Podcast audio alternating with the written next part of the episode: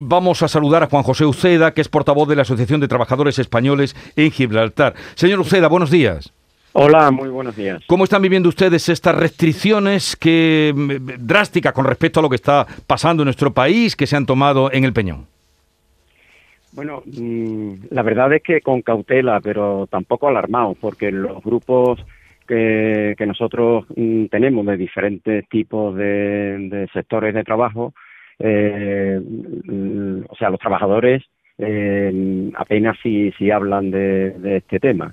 Eh, y esa cautela quiere decir pues que mm, se están poniendo más mascarillas y están teniendo más cuidado en contacto con otras personas y, y, demás, al mismo tiempo que, como bien habéis eh, dicho ya, pues el gobierno de Gibraltar pues está eh, pidiendo a la población pues que, colabore antes de que tengan que hacer ley de nuevo, que se tengan que poner las mascarillas en la calle y otros lugares.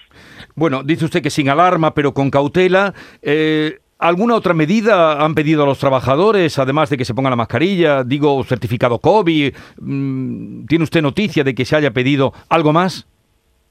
No, aparte de la cantidad de test que se suelen, se suelen hacer, eh, peticiones así en particular eh, que sepamos nosotros ni siquiera a los cuidadores eh, que están en los centros, salvo eh, los que dan atención a, los, a las personas mayores, que por suerte no ha habido ningún caso.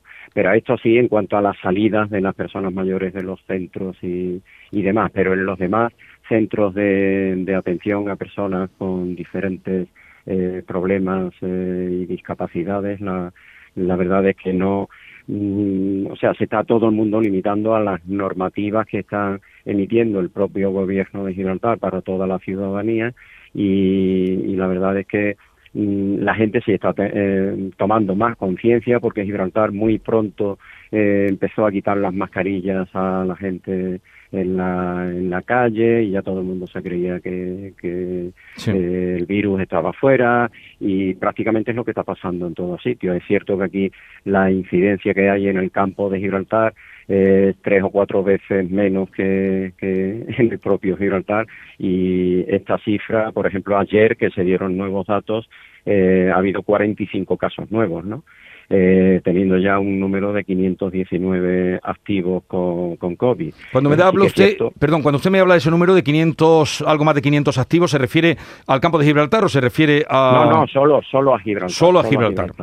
Sí, sí, 519 activos, de los cuales hay eh, un número de confinados, de personas confinadas, de unas 580 aproximadamente, mm, bueno, confinadas la mayoría de, ellos porque se requiere eh, también se les solicita que por favor se queden en sus casas y los familiares que o las personas que son eh, vamos que están junto a ellas. Juan José Uceda, portavoz de la Asociación de Trabajadores Españoles en Gibraltar. Son muchos miles, son más de 10.000 los que pasan a diario. Gracias por atendernos y como nos decía, eh, no alarma, pero sí cautela. Veremos qué pasa. Hoy se conocerán datos por parte también de la Junta de Andalucía y podremos evaluar el mapa de situación que tenemos ante nuestros ojos.